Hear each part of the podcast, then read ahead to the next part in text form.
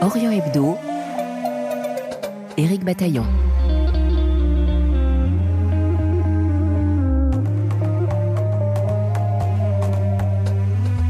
Qu'est-ce que la géopolitique? Certains y voient de simples relations diplomatiques, d'autres une méthode d'étude des interactions politiques, d'autres encore l'observation de l'influence des facteurs géographiques, économiques et culturels sur les décisions des États.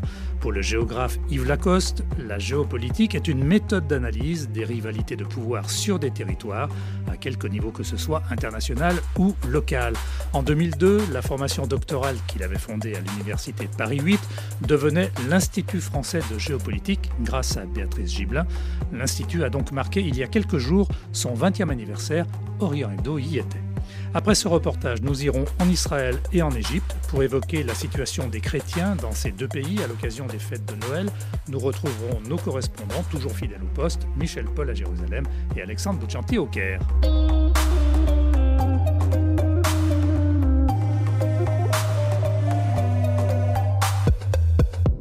Lorsqu'en 1976, le géographe Yves Lacoste publie dans la petite collection Maspero La géographie, ça sert d'abord à faire la guerre, le livre fait grand bruit dans les cénacles universitaires.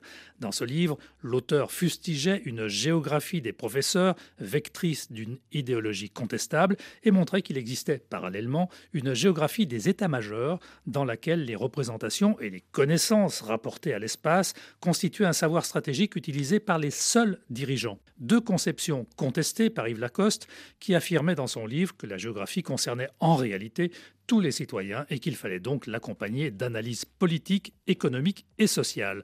L'idée même de géopolitique moderne était née. Aujourd'hui, le travail engagé par Yves Lacoste dans les années 70 a trouvé sa consécration dans les très nombreuses formations universitaires qui ont fleuri ces dernières années.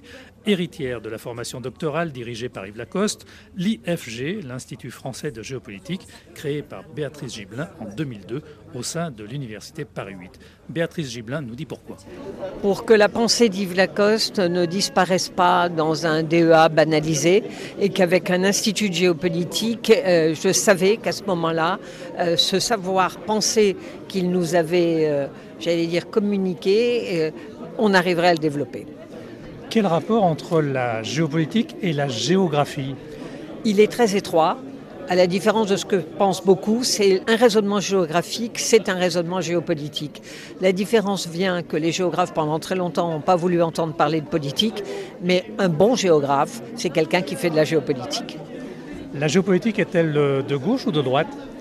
La géopolitique est une démarche, c'est un savoir-penser, c'est un savoir-faire. Elle n'a à être ni de gauche ni de droite. Maintenant, chaque chercheur, chaque enseignant, chaque personne a le droit d'avoir ses convictions, mais quand elle fait une analyse, elle doit savoir prendre la distance.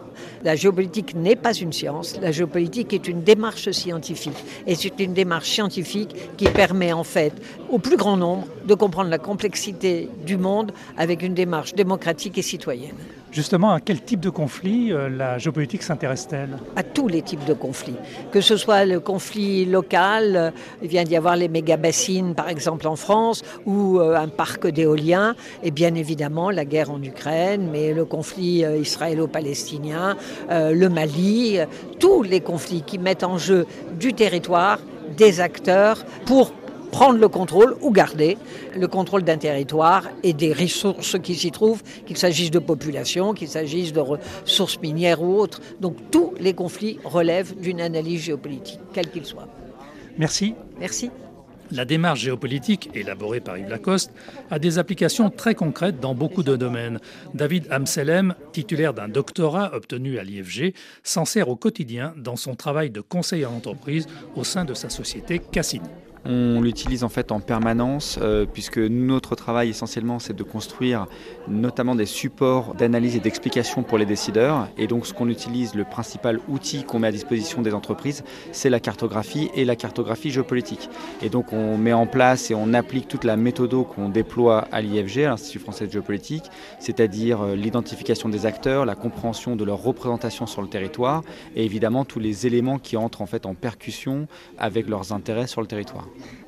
Alors justement, parlons de la question de l'extraction du gaz en Méditerranée orientale. Est-ce que c'était un enjeu géopolitique, puisqu'il y a eu la signature d'un accord entre Israël et le Liban, ou bien une simple question de partage d'une ressource, d'un gâteau énergétique? C'est un peu les deux, mais évidemment la question géopolitique prime, puisqu'on est là face à un conflit de représentation. Les Libanais et les Israéliens étaient en conflit depuis des années euh, sur la délimitation de leurs frontières maritimes, et donc on est au cœur d'une question géopolitique, et en même il y avait une nécessité économique et politique de parvenir à un accord pour exploiter ce gisement de gaz. Donc il fallait regarder aussi euh, les représentations de chacun de ces deux États pour tenter de résoudre euh, ce conflit qui euh, perdure peut-être. Complètement, et d'ailleurs la compréhension des représentations permet de comprendre pourquoi ça a pris autant de temps. C'est-à-dire que pour les Israéliens, ils étaient dans une attente tout à fait raisonnable et possible parce qu'eux avaient les moyens d'attendre, alors que les Libanais qui étaient dans une situation d'urgence n'avaient pas le choix. Ils jouaient la montre, mais en fait, ce n'était pas à leur avantage. Et là, ils n'avaient vraiment plus le choix. Et donc, on aurait pu anticiper ça. Ça fait déjà quelques années que les observateurs savent bien que les Libanais ne peuvent pas tenir. C'est pour ça que depuis 2020, les négociations ont pris une accélération et que la suite logique devait être ça. David Absel, merci. Merci. Autre exemple de l'utilisation de cette démarche géopolitique, Aziza Akmouche est chef de division Villes et politiques urbaines à l'OCDE, l'Organisation internationale de coopération et de développement économique. En une vingtaine d'années, nous dit-elle, l'approche des États a beaucoup changé. C'est vrai qu'il y a 20 ans, on avait euh, l'impression d'être dans un système où euh, la politique publique était pensée depuis les capitales et ensuite euh, ruisselait à l'échelle des territoires. Je crois qu'aujourd'hui, les pays ont compris qu'ils devaient faire beaucoup plus de coproduction entre niveaux de gouvernement, qu'ils devaient accepter l'idée qu'une seule et même solution ne répondra pas aux problèmes de la même façon sur différents territoires et donc il faut d'une certaine façon comprendre les réalités territoriales et adapter les réponses de politique à ces spécificités territoriales et donc j'ai envie de dire que la granularité, la recherche de la granularité est aujourd'hui beaucoup plus avancée qu'elle ne l'était il y a 20 ans.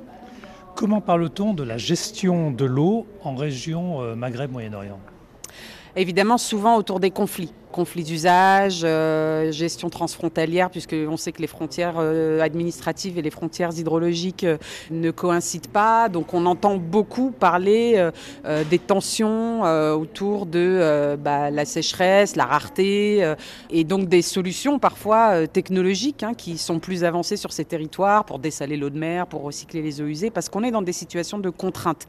On parle beaucoup moins de l'innovation institutionnelle et réglementaire que l'on observe dans ces pays avec euh, des phénomènes de décentralisation et de régulation, dérégulation et re-régulation qui, à mon sens, euh, créent de la valeur et permettent de mieux gérer le risque lié à l'eau. Alors cette gestion de l'eau, est-ce qu'elle est euh, nécessairement un enjeu politique pour les États en question?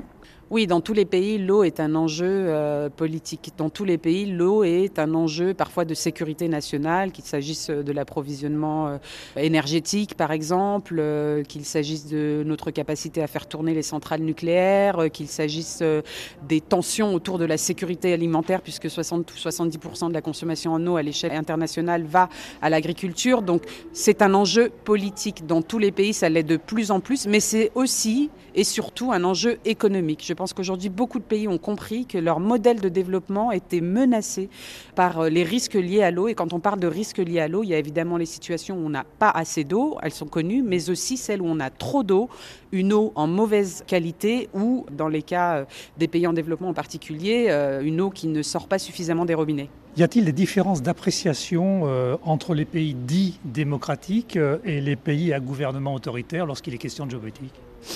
Oui, évidemment. Et d'ailleurs, euh, quand il est question de la politique de l'eau aussi, on peut se poser la question de savoir si on peut avoir une bonne gouvernance de l'eau dans des territoires où on n'a pas de gouvernance. On voit souvent que l'eau est une euh, illustration sectorielle de problématiques politiques et de gouvernance qui existent par ailleurs. Euh, quand on a des questions de corruption, elles se manifestent dans les marchés publics et donc dans les concessions d'eau potable et d'assainissement. Quand on a des problèmes de fragmentation et de coordination, on les retrouve dans des problématiques sectorielles. Donc évidemment, on ne peut pas dissocier les situations euh, très locale euh, de risques liés à la politique de l'eau, des contextes d'état de droit et de démocratie et de bonne gouvernance des pays où euh, ces fleuves et ces nappes souterraines existent. Pour vous, la question des représentations, qu'elles soient locales ou plus larges, c'est indispensable dans votre analyse du terrain?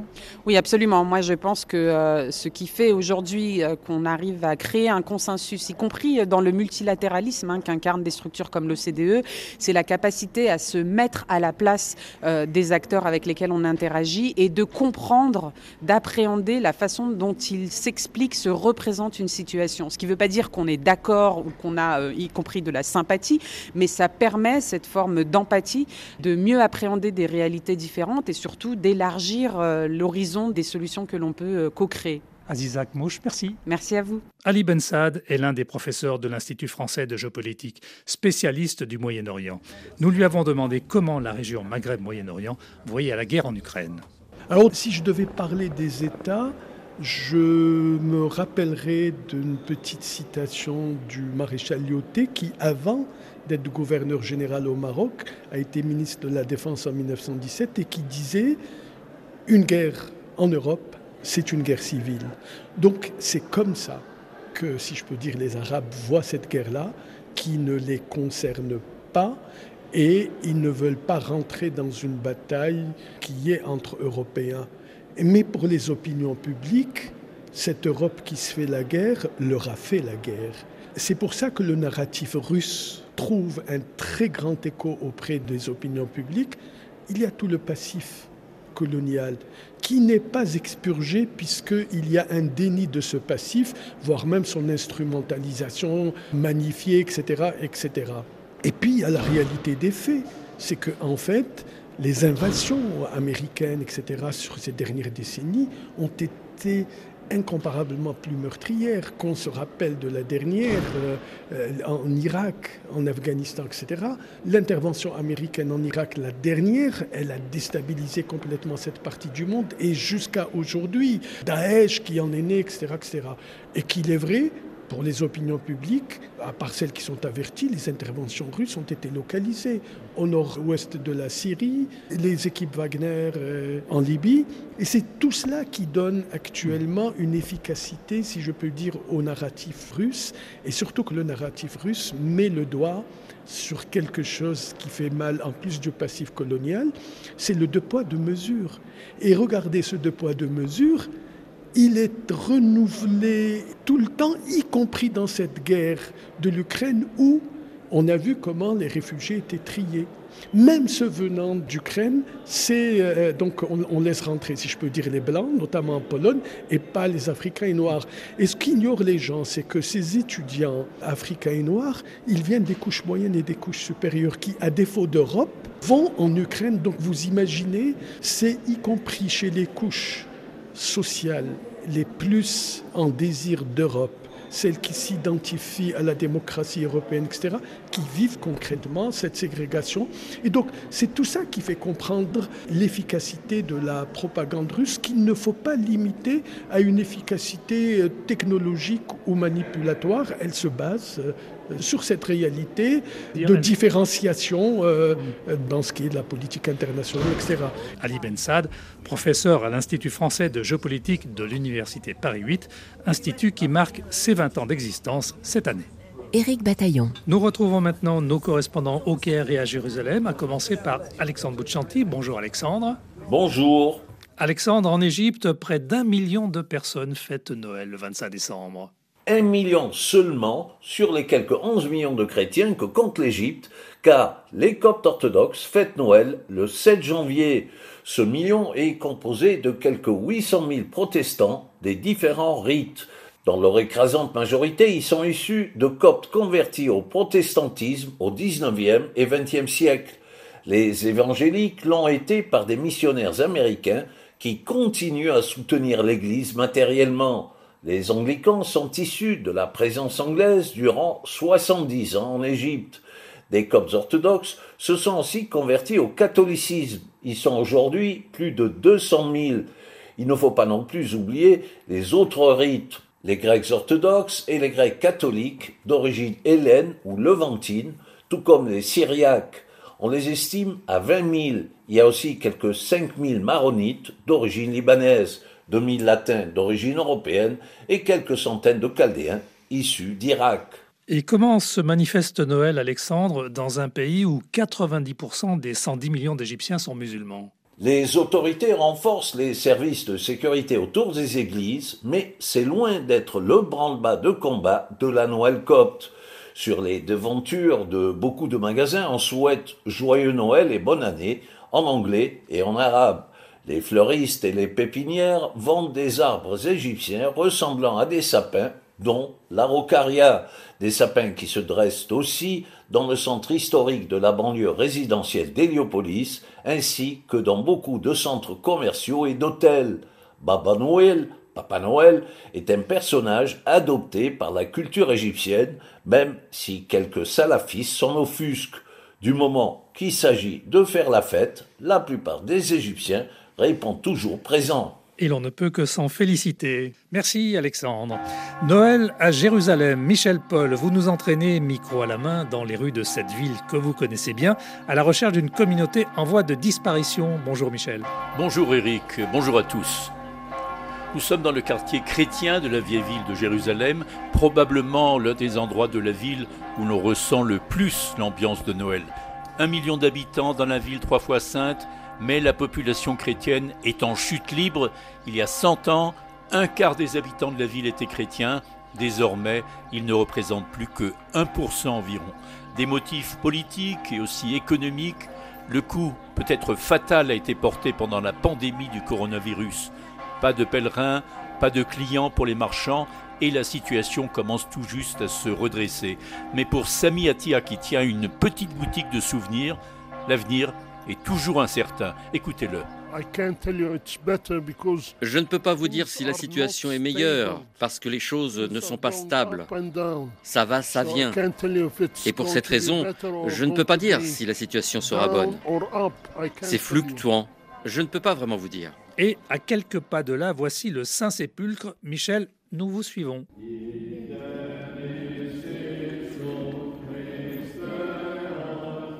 Le Saint-Sépulcre, le haut lieu du christianisme, c'est à la fois le lieu de la crucifixion, le tombeau du Christ et le site de la résurrection, selon la majorité des traditions. Lieu de pèlerinage depuis le IVe siècle, restauré en 2016, il abrite pas moins de six églises dans des conditions parfois tumultueuses. Les clés en sont détenues par deux familles musulmanes et la sécurité à l'heure actuelle est assurée par la police israélienne. On y rencontre des pèlerins venus du monde entier autour de personnages parfois pittoresques, pieds nus, habillés à la Jésus. Cela fait 14 ans que James, un Américain, vit dans le Saint-Sépulcre et dans les ruelles avoisinantes. C'est le lieu le plus sacré et tout le monde vient ici, même les gens les plus importants. C'est une façon de vous rencontrer, vous tous qui nous écoutez en France et dans tous les pays et dans toutes sortes de langues et de médias. Cela me permet de partager cette bonne nouvelle. Joyeux Noël. Et après la vieille ville, Michel, cap sur la partie ouest de Jérusalem. Le Notre Père récité en hébreu. Eric, ils sont environ un millier de catholiques israéliens qui désirent prier en hébreu ici à Jérusalem. On trouve des migrants et des demandeurs d'asile dont les enfants sont souvent nés en Israël et ont en tout cas l'hébreu pour langue véhiculaire. Et également des ressortissants des pays de l'ex-URSS qui ont bénéficié de la loi du retour une population très éclectique qui ne voit pas toujours les choses de la même façon. Monseigneur Rafik Nara, ancien vicaire patriarcal de Jérusalem. Moi, ma prière, c'est que les yeux s'ouvrent. Hein, aujourd'hui, il y a un discours négatif sur l'autre qui s'est beaucoup développé de tous les côtés. Hein, et donc, euh, nous, on agit beaucoup pour essayer de changer à ce niveau-là, changer le discours, changer la mentalité. Hein, euh, l'autre n'est pas, pas nécessairement un ennemi. Quand, quand tu vois quelqu'un, regarde-le dans les yeux un message de Noël qui s'adresse à tous, à Jérusalem et dans la région tout entière. Merci Michel et joyeux Noël. Orient Hebdo, mise en nom des réalisations Mathias Golchani. Demain, nous évoquerons plus largement la situation des chrétiens en Orient avec Jean-Jacques Pérennes, directeur de l'école biblique et archéologique française de Jérusalem. À demain donc, prenez soin de vous.